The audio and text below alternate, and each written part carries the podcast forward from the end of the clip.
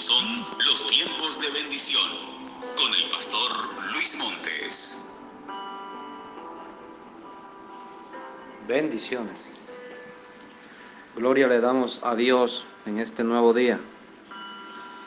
Seguimos alabando y glorificando a nuestro amado Padre Celestial, a nuestro amado Rey Eterno, ese el mismo del cual de la palabra dice que Él es quien tiene cuidado de nosotros, que Él es el buen pastor y que su vida dio por nosotros.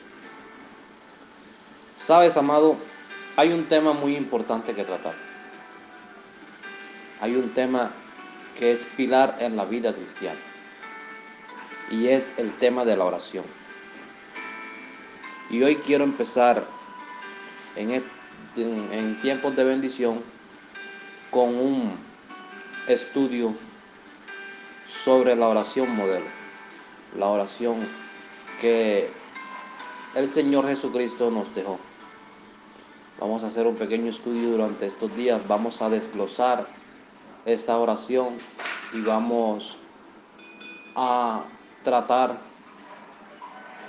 de estudiarla de mirar a ver qué es lo que el Señor nos pide y nos dijo en esta oración.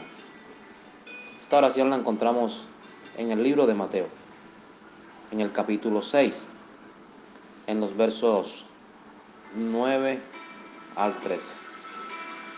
Y dice la palabra, vosotros pues oraréis así, Padre nuestro que estás en los cielos santificado sea tu nombre. Venga tu reino, hágase tu voluntad como en el cielo, así también en la tierra.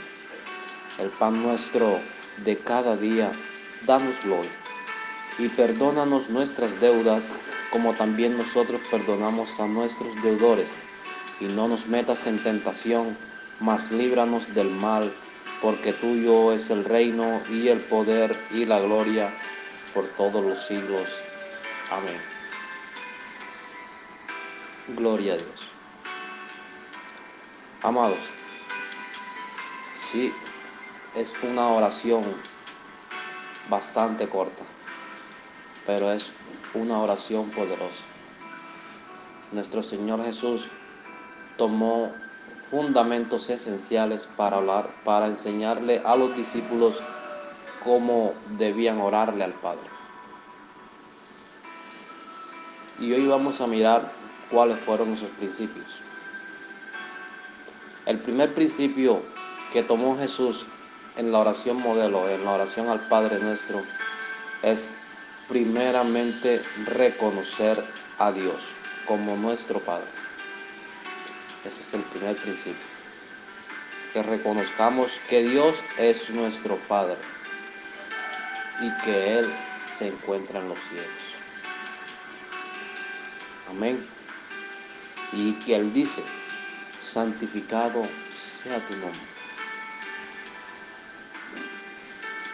Es saber que Dios es soberano. Es saber que Dios es todopoderoso.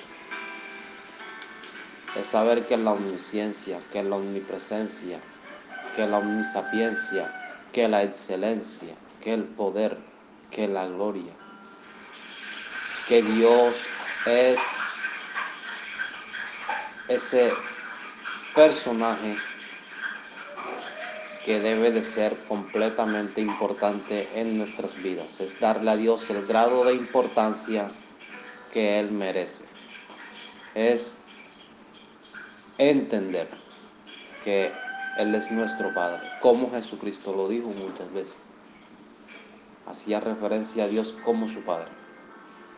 Todo lo que el Hijo ve hacia el Padre es lo que Él hace. Yo hago lo que mi Padre me manda. Yo soy enviado por mi Padre. Vemos que en todas estas frases mencionadas que se encuentran en la palabra, Jesucristo hace referencia a eso, a Dios como su Padre eterno, como su Padre celestial. Y es el primer principio que debemos tener cada vez que le oramos a Dios. reconocer que Él es nuestro Padre, reconocer que Él es ese ser, que Él es ese ser soberano que gobierna nuestras vidas. Que Dios no es un genio que está metido en una lámpara. Que Dios no es un bombero que apaga nuestros incendios. Que el Señor no es esa persona que nos va a ayudar a salir de la, que nos va a pagar todas las deudas, que nos no, a reconocer la excelencia de Dios, a reconocerlo como nuestro Padre, a reconocer que Él tiene autoridad sobre todo, que Él se encuentra en los cielos y que su nombre debe ser